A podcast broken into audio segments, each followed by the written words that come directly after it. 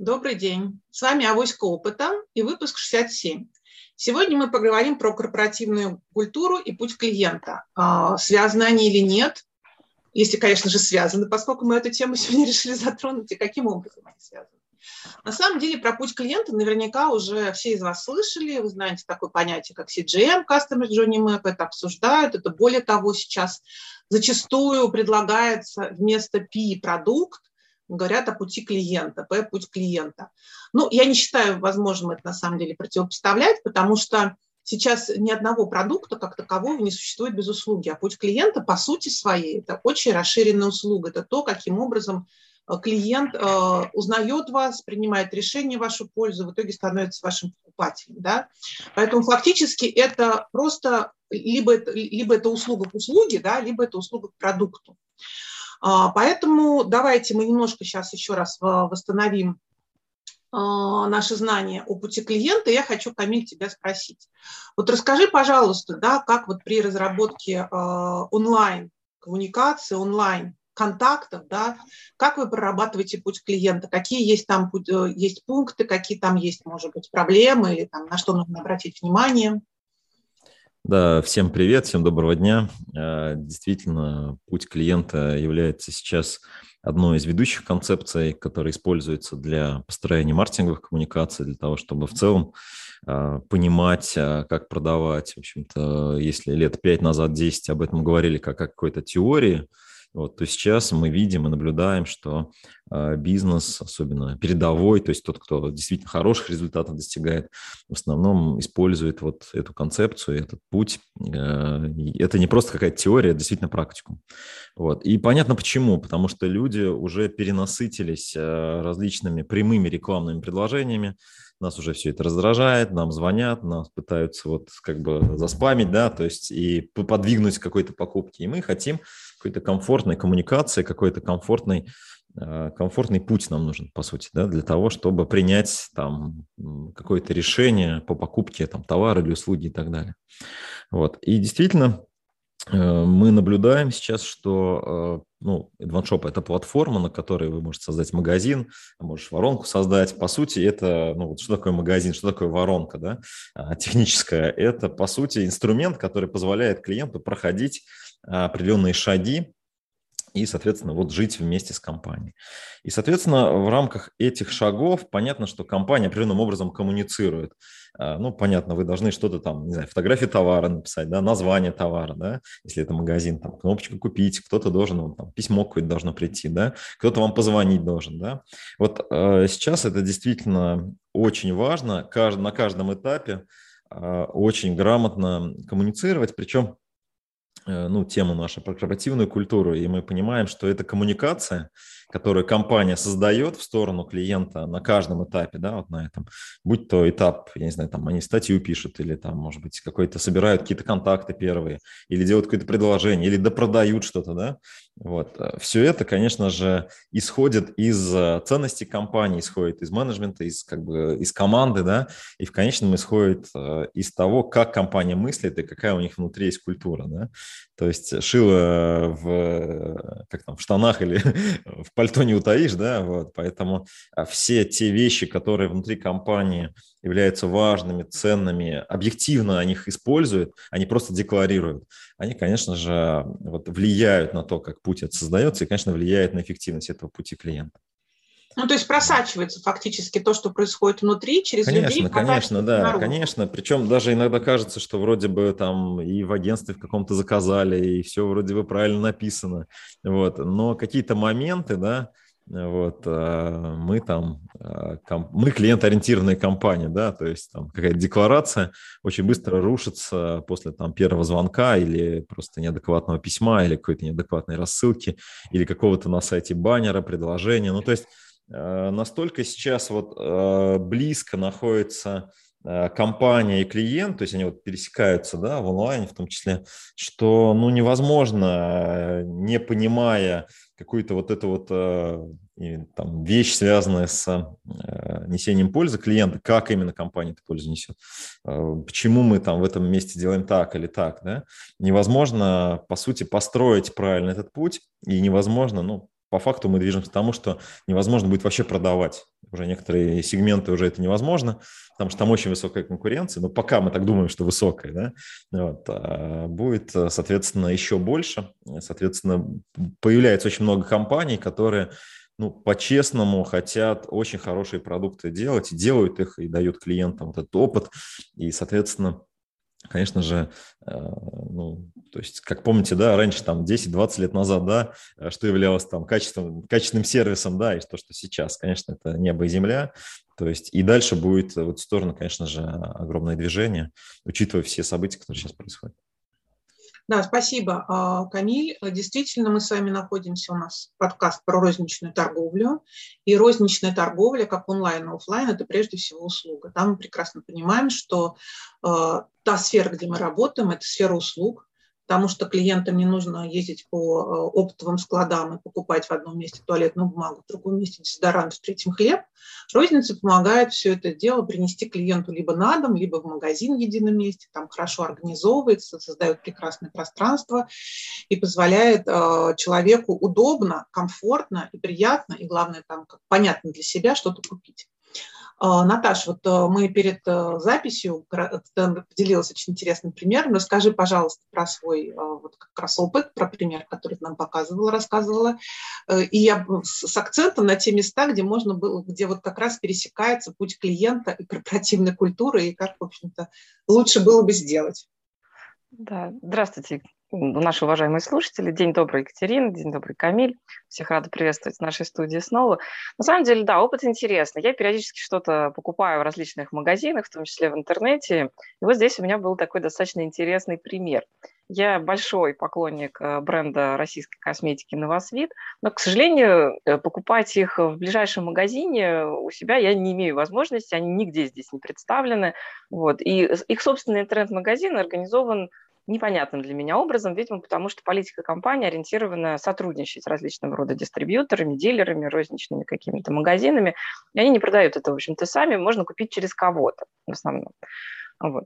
А, я искала то, что мне было нужно. В результате я поняла, что я посещаю уже там, десятый интернет-магазин по продаже там, косметики или каких-то элементов для дома, и никак не могу набрать себе то, что нужно. Результатом для меня стал, у меня лопнул терпение, я плюнула, зашла на Алиэкспресс, это просто забавно, да, нашла там два магазина э, и заказала в одном, там, условно говоря, там, 20 позиций, там, в другом, условно говоря, 7. Они такие шустрые, быстрые, все очень ориентированы клиентски, там, да, такая культура у всех, как вот Камиль говорит, мы очень клиентоориентированы, очень сервисная компания, да. Все мне написали там быстро, шустро, что вот заказ уже одобрен, вот уже собран, вот уже отправлен. Причем я бы совершенно спокойно там и две недели, честно говоря, подождала, там, да, как клиент. Но мне заказы прислали в один день, то есть я в один день их заказала, в один день оплатила, и в один день они пришли. Один из них был доставлен курьерской службе Почты России, а другой был доставлен в точку выдачи через дорогу от э, моего, собственно говоря, дома. Вот. И дальше тоже столкновение еще одной культуры. Да? Я, вчера, когда открывала коробки, понимаю, что там, где много позиций, в магазине все положено, все нормально, все по пунктам, и мне добавили, ну, собственно говоря, раздаточный материал, веселый от компании. Вроде бы все так нейтрально, хорошо, там неплохо. А с другой коробки, в которой было 7 позиций, две оказалось в пересорте. Я вступаю в переписку с магазином, пишу, что так и так, в заказе пришло не то, что я заказывала. В общем-то, мне это не сильно принципиально, они прислали, там, условно говоря, аналогичный же продукт, просто немножко там другой по добавкам и составу. И еще что-то положили дополнительное в коробку. Я пытаюсь разобраться с магазином. То есть никакой коммуникации о том, что здравствуйте, это там товарищ клиент, вам подарок, например, как я выяснила в итоге, что там мне положили крем для рук. Вот. А две другие позиции я не понимаю, что с ними делать. То есть мне их возвращать, мне всю посылку возвращать, мне еще что-то с ней делать.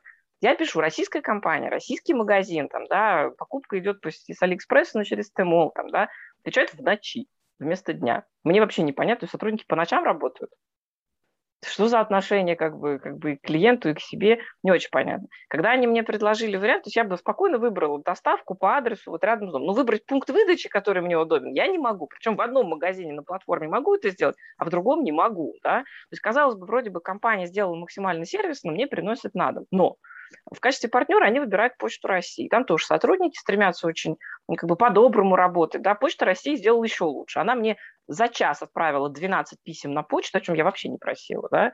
Они мне дважды отправили это смс-кой на телефон. Они мне звонили во время моих переговоров шесть раз. Да? Я была вынуждена там просто сбрасывать, что неизвестный номер, я не могу отвлечься, я на встрече. Там, да? То есть мне так стремились оказать сервис, что, в общем-то, меня почти до полного бешенства. Что оказали?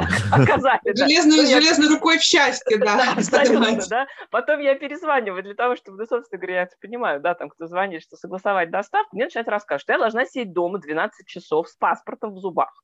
Вот это называется курьерская доставка. Она мне не нужна. Я говорю, ребят, мне нужно, чтобы вы приехали. Вот один час там слот времени я еще буду. Ну или, условно говоря, там кто-то ее получит, паспортные данные надиктуют. Нет, так нельзя. Тогда давайте, говорит, мы, говорит, их это, курьерскую доставку отменим и отправим это в отделение Почты России. Я говорю, зачем? То есть час я беседовала с почтой по вопросу курьерской доставки. Мы в итоге, конечно, договорились, да, причем все люди искренне старались мне помочь. Но я как вот хочу сказать, в чем здесь проблема с корпоративной культурой. Все взаимодействуют, все все решают, но из-за того, что какое-то такое, знаете, ну, вроде, ну, за Христа ради, ну, не кидайте нас, но воспользуйтесь нашим сервисом. Совершенно не нужно так унижаться. То есть если вы хотите делать это в качестве ну, премиального такого сервиса, там, да, помочь, наоборот, порадовать клиента, делайте это с достоинством. Да. Я вот поняла, что что Почта России, что там эти магазины, что производитель выбирает себе э, партнеров, да, у всех одна и та же ошибка, они действительно наруш, нарушены в одной и той же точке, да, а, они не напоминают, что в качестве важного элемента корпоративной культуры является достойное отношение к себе, через это достойное отношение к компаниям-партнерам и, соответственно, к людям, которые там работают, и достойное уважительное отношение к клиенту, да, то есть мне вроде бы постарались все максимально там помочь, объяснить там 500 дополнительных коммуникаций, только я этого не хочу. Я хочу, чтобы это было просто, чтобы это минимально вторгалось в мою жизнь, да, и это просто там приезжало, ну, по какой-то точке. То есть, ну, если вы занимаетесь автоматизацией, да, то есть вы всем голову вот, клиент-ориентированностью продолбили, только забыли в нем самое главное, да, условно говоря, вы забыли рассказать, что это не должно отнимать все время жизни клиента. Вот я считаю, что как раз вот такие моменты, когда вроде бы вот рванулись, да, но от э, страсти, от первого опыта просто село прошибли, да, то есть умерьте вот этот вот пыл, и это очень частая ошибка. И на самом деле, когда вы в корпоративной культуре все время рассказываете сотрудникам, что клиент – это самое главное в бизнесе, вы немножко нарушаете баланс. То есть вот я считаю, что в культуре компании, организации должен сохраняться баланс. А, очень важно подчеркивать, что жизнь каждого человека должна стать комфортной. Жизнь сотрудника должна быть комфортной на работе, а не происходить из стресса в попытке э, урегулировать кучу несостыкованных между собой бизнес-процессов. Гораздо важнее из корпоративной культуры воспитывать такую систему, что если человек видит, что это можно сделать умнее и лучше – да, он может это предложить. Потому что в каждой из этих коммуникаций мне говорят, слушайте, ну вот я все для вас делаю, товарищ клиентам, да, но я, к сожалению, не могу вот бигбоссам объяснить, ну не имею возможности, что лучше вот не делать, вот не ставить телегу впереди лошади, а делать это по уму. И вот такой интересный отклик, как вот Камиль сказал, шил в мешке не утаишь, да, действительно, вот это э, такая рабская немножко культура, если будет мне дозволительно такой в эфире там сказать, да, э, не надо это тащить. Мы живем в нормальной стране, у нас работают и живут нормальные люди совершенно, там, да, мы взаимодействуем взаимодействием. Мы совершенно спокойно можем оплачивать там адекватный ценнику сервис и так далее. Да? И стоит убрать вот из корпоративной культуры вот это избыточное давление на людей. Если вы это сделаете, они перестанут так избыточно давить на ваших клиентов. И действительно напрямую получается, Екатерина, связанная история. Какие ценности вы выносите в ядро бизнеса, в ядро бренда, да, такие же выносятся в, в правила коммуникации, контакта по пути клиента.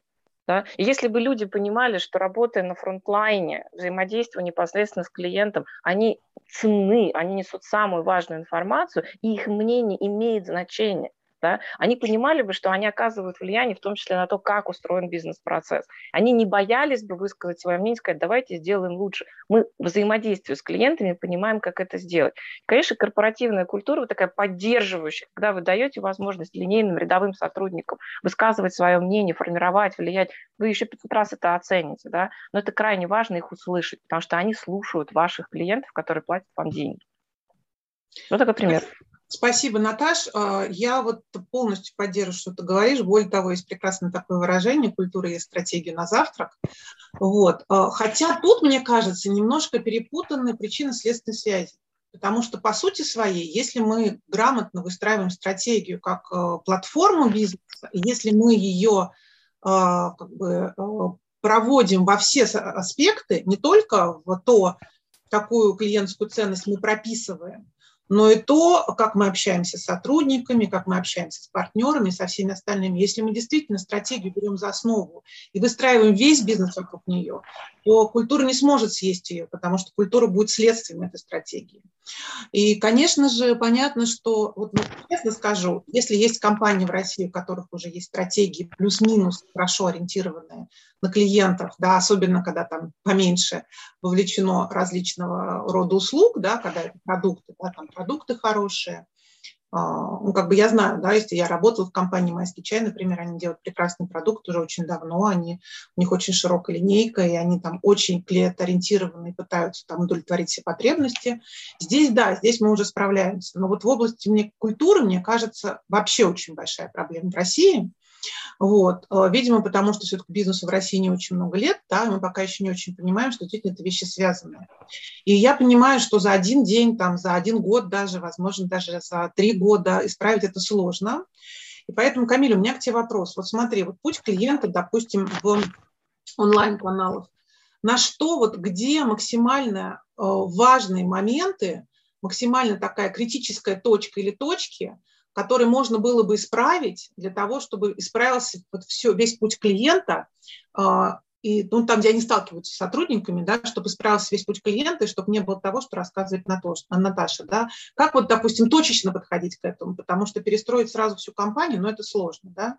Вот можно назвать какие-то такие критические моменты, где можно было бы это сделать ну, максимально эффективно? Ну да, я прокомментирую тоже, да, вот твой тезис по поводу в целом культура, да, откуда она произрастает, является на часть стратегии. Вот я все-таки исхожу из того, что культура является продолжением людей, из культуры человека, да. Вот. И какую бы мы стратегию им не написали, какие бы инструкции мы не сделали, если мы не закопаемся в их э, ценностные ориентиры, не поймем, те ли это люди в целом, да, э, то вряд ли что-то изменится. Вот, то есть, э, ну, наверняка вы тоже знаете кучу таких примеров э, перестройки компании. Понятно, что э, какие-то большие компании типа Сбербанка, например, они могут попробовать, да, там, внедрять какие-то технологии и там развивать эмоциональный интеллект, да, ну, то есть у них прям такая технология была, да, вот, и что-то из этого может получиться, да, но в итоге понятно, что если мы говорим про небольшие компании, а мы говорим в том числе про небольшие компании, то, конечно же, рыба, она с головы все, да, все происходит у нее.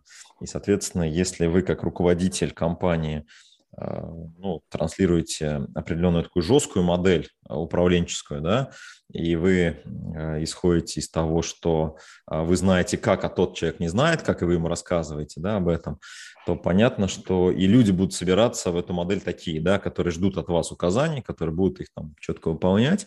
И когда возникнет какая-то история э, сложная с клиентом, э, эти люди, ну, так же как лидер, да, будут эту историю разруш... э, развивать, да. То есть если вы сами не считаете клиента Э, правым там вот при какой-то ситуации также и сотрудники будут это делать. И здесь вот Наталья про это сказала, да, то есть существуют две такие полярные точки, да, то есть э, полное потакание всем клиентам, да, и полное игнорирование всех, клиентов, да. Вот. А понятно, что бывает и так, и так, да, вот. И если вы находитесь в точке, э, когда вы как бы ну, там, не, как бы не работаете с клиентом, ну, понятно, что для вас там ну, как бы надо стремиться с ними работать. А если вы излишне, а, да, вот как бы навязчиво, излишне там, да, делать, то, конечно, надо сдвигаться в сторону того, чтобы меньше это делать. Вот, поэтому я считаю, что э, если говорить про точки в коммуникациях, которые должны быть исправлены, то понятно, что мы говорим про первую линию чаще всего, да, про тех людей, которые находятся на передовой, те, кто общаются с клиентами, те, кто ну вот, решают какие-то вопросы клиентов. И здесь, мне кажется, очень важно, чтобы, если вы понимаете, да, что, что там происходит, чтобы там были люди, которые, ну так же, как и вы, а, готовы с клиентом работать до решения вопроса.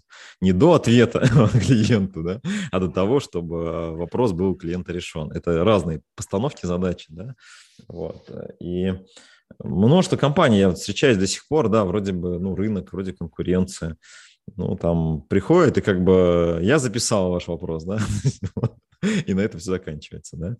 Вот. Мы что-то покупали кровать для мелкого, да, вот там, ну, есть какой-то недочет, мы пришли там, значит, вот, и как бы, ну, вроде да, да, да, то есть все как бы очень эмоционально, ребята, все, конечно, заменим. Все, да, конечно, я записал ваш вопрос, вот, и тишина. То есть э, э, понятно, да, что здесь вопрос не про декларативный подход, да, а не про то, что мы там наших специалистов говорим, ну ты как-то подобрее.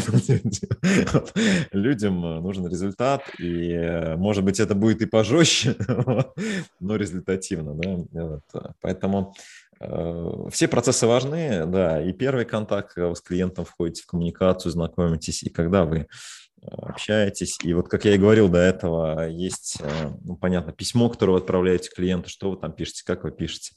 Но главное, наверное, нужно понять, что клиент, он находится в своем состоянии, и вот этот путь клиента – это возможность комфортно пройти какой-то вот, какой-то этап в его жизни, да, вот, и он на самом деле не мечтает работать с нашей компанией. то, есть, ну, то есть у него нет такой задачи, типа, как бы, вот там, типа, надо с этой компанией там жениться или что-то с ней делать, да.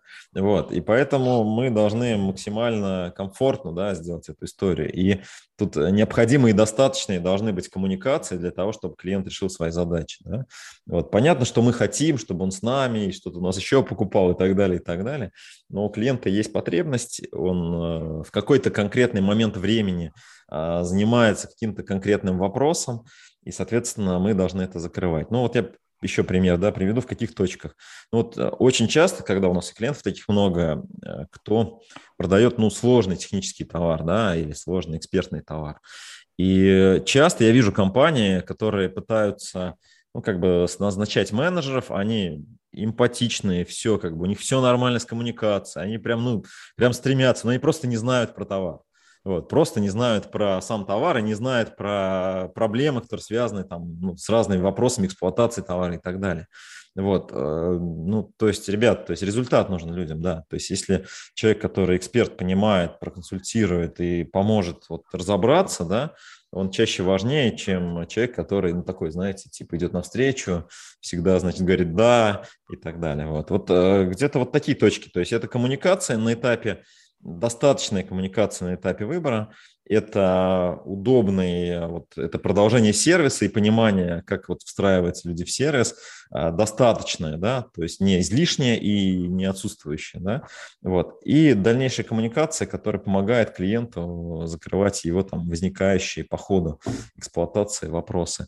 Вот очень частая история, которая тоже мы видим, ну, товар продали, и клиент такой типа, ну, окей, он звонит в отдел продаж, э, который им продавал, говорит, слушай, ну, это не к нам, короче, это там в отдел поддержки, отдел поддержки, а вы кто, что, перезвоните, отправьте заявку, ну, там у нас сейчас нет возможности. Ну, то есть получается, что как бы да, а, вот э, мы мыслим, ну, предприниматели часто мыслят от э, финансовых результатов. Ну, это понятно, здесь у нас деньги, а тут у нас косты, как бы, да, а у клиента совершенно другая история. Слушай, ну у меня путь, мне надо вот, ну, слушай, что случилось там, закрыть и так далее, да.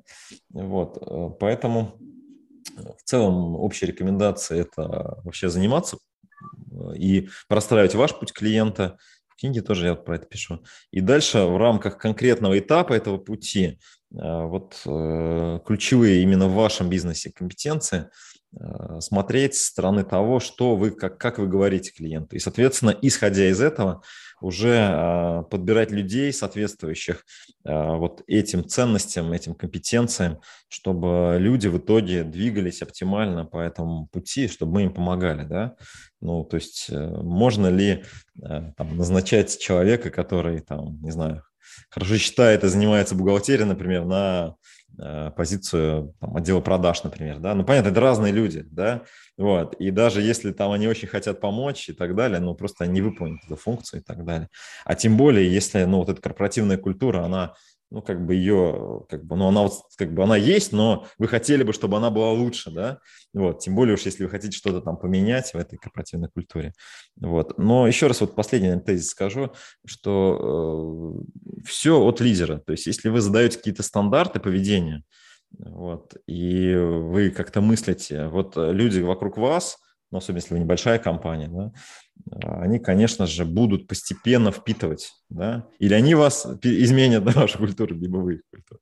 Но чаще, конечно, от лидера происходит. Поэтому э, здесь, ну, если вы понимаете, осознали, что, блин, ну да, мы, наверное, не очень правильно мыслили, ну, в смысле, неправильно относились к процессам каким-то и так далее, нужно быстрее это признать, и нужно, ну, вот, начинать от себя, да, то есть самому какие-то процессы вставать, показывать, не знаю, там, убеждать людей, там, новых людей набирать, не знаю, то есть вот менять это изнутри.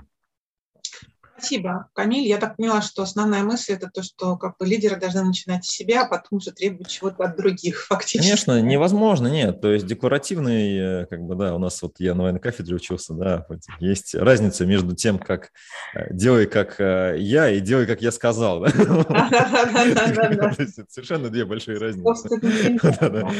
Делай, как я сказал, как бы, да, вот это очень часто используется, но это не работает. Я соглашусь полностью и тоже хочу дать еще как совет, вот то, что я вижу да, из своего опыта. Ну, однозначно лидер, однозначно от лидера идет все дальше, и каков лидер, так и дальше будет. И вот ты говоришь, что, возможно, там команда поменяет лидера. Ну, нет, скорее лидер поменяет команду, ну, оставит... Ну, чаще так, бывают разные истории, но чаще ну, лидер. Ну, да, да, да. Ну, возможно, я просто, ну, видимо, лидер уже изменился к тому моменту, когда он готов меняться под воздействием команды. А, на мой взгляд, еще вот такая очень сильная ошибка рассматривать вообще CJM, да, вот если мы даже погуглим, мы увидим, что это вообще-то как бы так один из инструментов коммуникации. А раз это инструмент коммуникации, то кто, кто этим занимается? Рекламное агентство, маркетологи, диджитальщики и все остальные. Но дело в том, что CJM – это а, в CJM, как бы, с CJM сталкивается вся компания. И там не только маркетологи, там не только рекламщики, там не только копирайтеры, там, в общем-то, действительно клиент с компанией пересекается, именно поэтому мы сегодня открыли эту тему. Вот. И мне кажется, что э, очень хорошей практикой может быть, э, когда вы возьмете всех сотрудников компании, которые каким-то образом пересекаются с клиентами в одной точке, в двух, трех, неважно, даже если там какой-то, не знаю, минимальная история, да, и вместе с ними попробуйте прописать путь клиента, то есть сделать такую как бы, рабочую сессию, во время которой все люди, которые работают с клиентами так или иначе, прописывают этот путь целиком. Причем мы тоже должны понимать, вот Камиль очень хорошо сказал, что продали и ура. Да, вообще-то как бы путь клиента заканчивается там, где он вас рекомендует, хороший путь клиента, где он вас рекомендует своим друзьям, знакомым, кому-то еще, либо где он делает повторную покупку, да, и путь либо начинается. Либо еще сам перепродает еще, да. Да, да, да, да. Партнер вот, такой становится партнером. Да, партнером становится. То есть фактически, да, путь клиента совсем не заканчивается на продаже, он идет сильно вглубь, сильно дальше, бывают и проблемы, и пересортится, и действительно там необходимость э, ответить на какие-то вопросы, вот, например, тот же самый, вот вы говорите, там Сбербанк работает, не знаю, я клиент Сбербанка, я, у меня была проблема, я звонила в Сбербанк, и я рассказывала пять раз одно и то же. Сначала я долго боролась с Афиной, да, которая упорно не хотела меня пускать на человека. Но когда я попала на человека, я еще четыре раза рассказала, что мне надо вообще от банка, дословно, да, потому что никто никакую информацию никому не передавал. Ну, то есть это не путь клиента, это просто ночной кошмар, да. Вот, ну, как бы со Сбербанком работаю по другим причинам, потому что его, скорее всего, не закроют. Вот, а, вот это как бы один такой момент, э, который важен, да, сделайте рабочую группу, сделайте воркшоп, Возьмите всех людей и попытайтесь посмотреть на ваш путь клиента глазами изнутри компании. То есть поработайте вместе. Составьте эти карточки, наклейте эти стикноутсы, да, а, поговорите, посмотрите, покрутите. Таким образом, команда начнет вообще, я уверена, что сделает огромное количество инсайтов, да, огромное количество выводов, поймет вообще действительно, во что попадает клиент, вот, и для себя уже сможет сделать выводы. Ну и второй такой важный момент, да, мы все-таки говорим сегодня, как связана корпоративная культура и путь клиента. Мы же не понимаем, что эти люди, которые будут участвовать в воркшопе, у них тоже есть своя жизнь. У них тоже есть там какие-то свои взлеты и падения. А, на них, опять же, может наругаться начальник, да, у них могут быть какие-то свои внутренние моменты. И вот очень хорошей практикой является, вот после того, как вы составили внутри компании путь клиента, наложить на этот путь, пути сотрудников, да, во взаимодействии с клиентами. То есть, допустим, вот Наташа говорит, там, они мне ночью ответили. Вы представляете, да, а, ночью ответили. То есть это сидит человек, у которого включен, соответственно, вот это вот э, оповещение в каком-то там контакте, не знаю, там в WhatsApp, в Viber, там где еще, в Телеграме. И у, не, у него оно включено в обязательном порядке. То есть ему начальство сказало, ты отвечаешь в течение пяти минут. Ну и понятно, что там просто Наташа не совсем рассказала целиком историю. Там, в общем-то, люди не очень хорошо по отношению к компании в итоге поступили. К Наташе более-менее, да, там более-менее, хотя тоже непонятно. Но ну, компании поступили совсем нехорошо. Сказали, забирайте все свои дорогие продукты, в следующий раз мы вам поменяем. Вот это тоже как бы не айс, да, если бы человек, если бы, если бы компания простроила путь сотрудника вместе с путем клиента, она бы заметила бы, что, наверное, Маша, у которой ребенок там двух и четырех лет, совсем неинтересно в 12 часов ночи отвечать. Маша вообще-то должна в это время спать, потому что ведь так мучают дети, вообще у нее там очень загруженная жизнь. Вот, поэтому вот просто простроив эти два момента вместе с сотрудниками путь клиентов и опять же даже вместе с сотрудниками путь сотрудников, можно очень сильно без там, активного изменения mindset а э, генерального директора или там, владельца – да, уже повлиять на то, как клиенты будут вас воспринимать. Наташ, э, у меня вот тебе тоже вопрос. Вот дай, пожалуйста, такой вот такой хороший совет, как можно максимально эффективно э, повлиять на то, чтобы исправить путь клиента через корпоративную культуру. Вот. Ну, я, во-первых, еще докомментирую то, что Камиль сказал. Я, кстати, не согласна с тем, что с корпоративной культурой легче большим компаниям, чем маленьким. Я искренне считаю наоборот.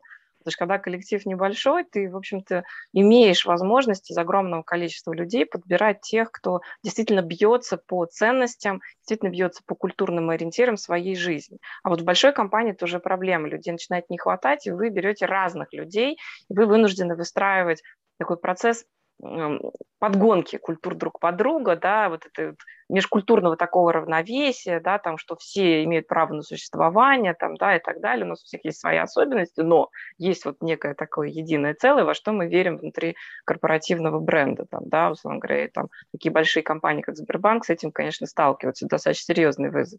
С точки зрения того, что делать, я бы, наверное, все-таки сказала, Ответьте себе на несколько вопросов. Да? Вот, э, ты говорил уже, Катя, что самое главное в стратегии с этим определиться, именно в стратегии бизнеса. И бизнес, я подчеркну, это не инструмент по зашибанию бабла. Это даже не инструмент по просто там, обогащению, зарабатыванию денег. Да? Это такая вторичная цель.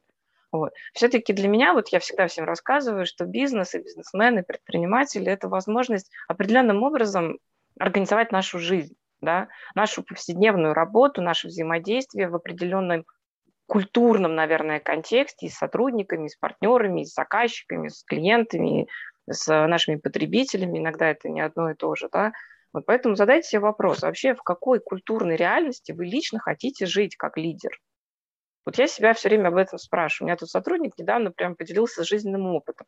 Он пришел к нам из большой корпоративной банковской системы и долгое время не мог привыкнуть к тому, что никто не бьет по голове и не говорит, нужно сделать позавчера. То есть, ну, как бы, хорошо, у тебя что-то не получилось, давай разберемся. Если у тебя есть вопросы, ты чего-то не умеешь, скажи, мы попробуем тебя научить.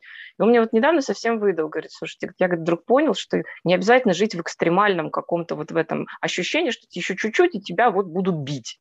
Причем он им таким словами сказал, говорит, меня никто бить не будет. Я говорит, вдруг понял, что здесь меня никто не будет ни бить, ни унижать, ни оскорблять. Да, иногда, говорит, задача сыпется как из рога изобилия, но если я говорю, что это я сделаю сегодня, а это я сделаю через неделю, никто не, не топчет там ногами, говорит, меня, говорит, и не пытается оскорбить за то, что, ну, в общем-то, это физически просто невозможно там все сделать в один день. Поэтому я хочу вам задать такой вопрос, наши уважаемые слушатели, а что вы хотите? Вы хотите культуру страха породить или культуру ответственности? Вот страх и ответственность – вещи принципиально разные. Да? То есть заставить человека бояться не очень сложно. Да? Но что, к чему это приведет? Да? Человек, который скован страхом, который не ощущает ни своих прав, ни своих возможностей, он не принимает, извините меня, адекватных решений, а зачастую не принимает никаких. Вот правильно Камиль говорит, да, да, конечно, я записал ваш вопрос, ничего. Да? Соответственно, если вы все-таки начнете людям рассказывать о культуре ответственности, что каждое их действие влечет за собой следствие, вне зависимости от того, какое действие, последствия будут. И любые последствия будут ну, содержать в себе и положительные, и отрицательные стороны. Это жизнь. Мы не живем в чем-то таком вот черно-белом однозначно. Мы не цифры, и не роботы, и никак не компьютер. Мы живые люди, она, жизнь многогранна, она сложна, она гораздо сложнее просто слов да и нет, там нулей единичек.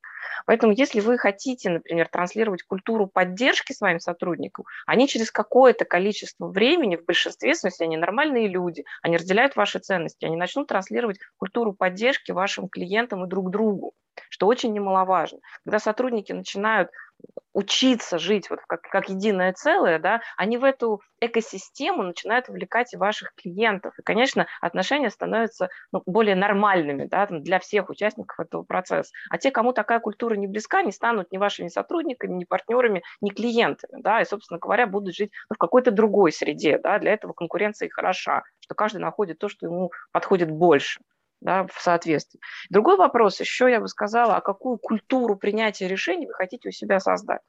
Вот как Камиль сказал, как я сказал, так и делать. То есть по уставу начальник всегда прав. И даже если он не прав, смотри пункт первый. Да? И не важно, что это неадекватная ситуация по жизни там, да, в результате провоцируется. Есть вещи, где это правильно, да, то есть делай всегда по этому алгоритму. Да? Такие вещи, например, транслируются там, где нужно обезопасить жизнь человека, в особенности на каких-то опасных моментах, да? когда это связано там, с принятием решением а, о том, какая будет там схема противопожарных действий и так далее. Тут все понятно, тут вообще как бы и сотрудники, и клиенты все загоняются в такую почти приказную директивную систему, и она имеет право и должна существовать, потому что она спасет жизнь, потому что эти правила все оплачены чьей-то кровью и ошибкой. Там, да. Другая сторона, когда вы находитесь в более мягких коммуникациях, например, вы даете человеку рекомендации, советы, что именно лучше решит его вопрос, его ситуацию. Хоть это выбор косметики, хоть это, вот, как Камиль сказал, там, например, продажа а, инженерного сложного оборудования, да, мы все равно решаем какую-то свою проблему, какую-то свою потребность. И нам нужен эксперт, который нам поможет пройти этот путь максимально мягко, безболезненно, без дополнительных ошибок и просто структурирует, честно говоря, наш выбор. Это облегчает нам просто процесс принятия решений. Поэтому вот какая культура принятия решений у вас транслируется? Если вы помогаете принять верное решение своим сотрудникам, они будут помогать вашим клиентам. Если вы за сотрудников говорите так, ты дурак, а я начальник, я сейчас все решил, они примерно в такой же манере раньше или позже будут общаться с клиентом. Если вы даете две там противоположных истории, говорите, тут, значит, приказная система, а вот в обратную сторону ты должен иметь большие уши, всех слушать и быть таким сервисным, ну вот у человека должно быть раздвоение личности, простите меня для этого, конечно. да, шизофрения, да, и патология вызывает патологическую коммуникацию. Ну, собственно говоря, вот с этим мы и сталкивались, с какой-то патологической коммуникацией. Почему, например, там вчера э, этот несчастный магазин, этот несчастный сотрудник, он мне, я написала днем, он мне ответил в ночи. Я не знаю, то есть, ну что, настолько человек перегружен, но ответил может, бы на Владивостоке, день. Может, в Владивостоке он сидит? Через день, там, вообще, ну, слушайте, да, на самом деле, да, отлично. Он во Владивостоке, и плевать, с какого пояса я пишу, там, да, yeah, там да, же как да. бы система-то данные собирает. Это, это тоже потрясающе. То спасибо, у меня все уведомления всегда отключены на всех абсолютно системах и платформах. Я никогда на это не соглашаюсь, потому что вот этот вот ответ там в 2 часа ночи очень мне нужен как клиенту, да? То есть мне написали, в реальности это первый час ночи, понимаете, по Москве. Уже что это было? Ну хорошо, если ты говоришь, это Дальний Восток, и человек на работу вышел, ну это не Дальний Восток, они в Москве сидят. Компания, я потом из любопытства посмотрел, ну какая необходимость работать в первом часу ночи в рознице? По-моему, никакой. Причем ответ содержал примерно следующее. Там, да, наши многоуважаемые сотрудники склада опять накосячили. Я понимаю, что там сейчас сервисмен там просто уже, наверное, этот склад пристрелить хочет. Я думаю, ну, на этого давит, что он ругается на сотрудников, на тех давит, они уже бедные с перепугу, там похожие, на самом деле, упаковки, они просто сунули не тот товар, чтобы уложиться в этот жестокий слот, да, автоматизации, что вот они должны собрать посылку, не знаю, там, за 7 минут, например. Я не знаю, что их там творится, честно говоря, я гадаю сейчас да. Но я предположу, что это из-за того, что бесконечное давление оказано на каждом этапе, это случилось. в результате Катя верно заметила, они заплатят деньгами примерно все свои маржинальности моей покупки, я так подозреваю, для того, чтобы исправить этот косяк в их же а, общении со мной, чтобы я к ним вернулась. Я думаю, ну, как бы ладно, там, я такой добродушный в этом смысле человек, я понимаю, это действительно трудно сделать, это трудно добиться без ошибочности. Вот культура принятия решений, да, она должна в себе содержать момент, что все имеют право на ошибку, для того, чтобы ошибки не доезжали до клиента, и клиент не начинал у вас, извините меня, урегулировать и управлять вашим бизнесом, вот это что происходит по факту, да, вот создайте дополнительные какие-то мягкие моменты, когда можно перепроверить, когда вы человеку даете систему поддержки, чтобы он не ошибался лишний раз. Вот я хочу обратить внимание, что вот ты меня спросил, какие секреты есть, да, немножко смягчите напряженность ваших внутренних коммуникаций. Ошибаются все расстреливать за это человека, унижать, там, оскорблять абсолютно не нужно. Нужно выяснить, что привело к возникновению ошибки. Есть прекрасный инструмент, это диаграммы Сикавы или Ишикавы, их по-разному называют, эту японскую фамилию. Называется она такая, знаете, рыбий хвост, так как рыбий скелет. Да? Вот на выходе возникла такая ситуация. Я не разматываю прям пошагово, да, анализирую каждую операцию, каждый шаг. Мы вот в институте, Камиль, с тобой это многократно проходили, да, 4,5 года нас мучили примерно этим вопросом, когда учили. Мы прям разматывали до точки, почему эта ситуация возникла. И вот я, когда как консультант, например, работаю с компаниями, да, я вижу часто такую вещь. То есть разбирают, вот там, значит, один технический момент в информационной системе, второй, третий. А то, что, извините меня, у вас у человека мозг вообще вынесен, то есть с утра его вызывают в 8 утра на совещание, он пришел на работу, он должен заранее прийти, там, переодеться, в 8.00 уже быть, потому что начальник уже стоит, уже все, уже дубину достал, значит, он всех с утра ударил, работайте. И они потом идут вот такие вот. Конечно, они будут ошибаться. Да? То есть зачем вы это делаете? Что у вас за вредительство, товарищи начальники, такое там, на местах? Да? Зачем вы так делаете? Зачем вы так относитесь к людям? Я считаю, что все это, конечно, рождается от культуры. Да? И мы не можем, там, а, имея достаточно большие бизнесы, там, говорить о том, что мы всех там проклеили там, по одной и той же идеальной вот этой вот системе координат с ценностями, которые мы себе там представили в идеале. Мы в реальном мире живем. Мы все не идеальны, у людей есть вот, ну, разные стороны бытия. Да, и правильно Екатерина говорит, если вы в два ночи заставляете работать женщину, у которой маленький ребенок, который так, извините меня, с трудом вообще там соображает, да, ну хорошо, ну вы можете сказать, давайте мы вообще никогда не будем принимать людей с детьми. Мы антисемейная компания и будем продавать, я не знаю, кроватки для малышей. Ага, отлично, вы их продавать будете, примерно три дня вы будете продать, потом будете банкротиться. Ну, потому что так не работает, да, то есть поймите тоже такой момент, мне очень понравилось, у меня самый первый опыт, я часто им делюсь, обучение за границей был, и работа, собственно говоря, с европейскими партнерами, как бы странно это сейчас не звучало на общем фоне, да, мне сказали, слушайте, говорят, почему магазин должен работать в 10 вечера, потому что вы там работаете до ночи, а потом вам надо пойти купить еду. У продавщицы в магазине тоже есть семья, она тоже должна прийти, побыть там с мужем, с женой, с семьей, воспитать следующее поколение наших граждан.